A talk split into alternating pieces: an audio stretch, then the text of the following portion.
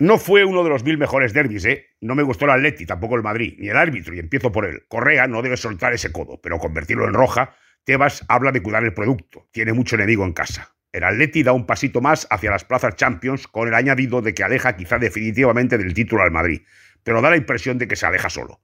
Griezmann corre y corre, y juega y juega, para poco, lo poco que le acompañan, digo.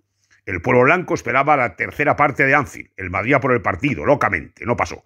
Todo al pie, espeso, poca idea, ritmo trotón, incapacidad para la sorpresa, irritante. El Madrid no jugó eso, un derby. Para él fue un Madrid Celtic de Glasgow, o cosa así.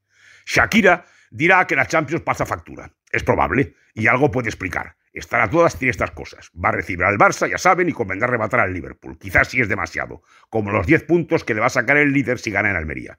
El producto, otra vez él, va a mirar hacia la cola.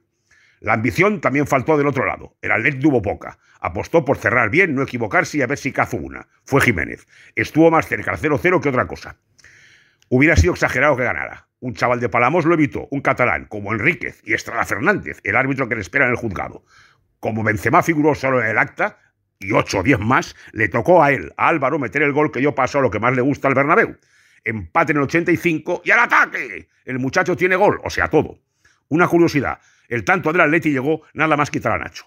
Total, el Madrid a un paso de convertir la liga en un calentamiento de la Champions. Y no acabó febrero. ¿Quién lo iba a pensar?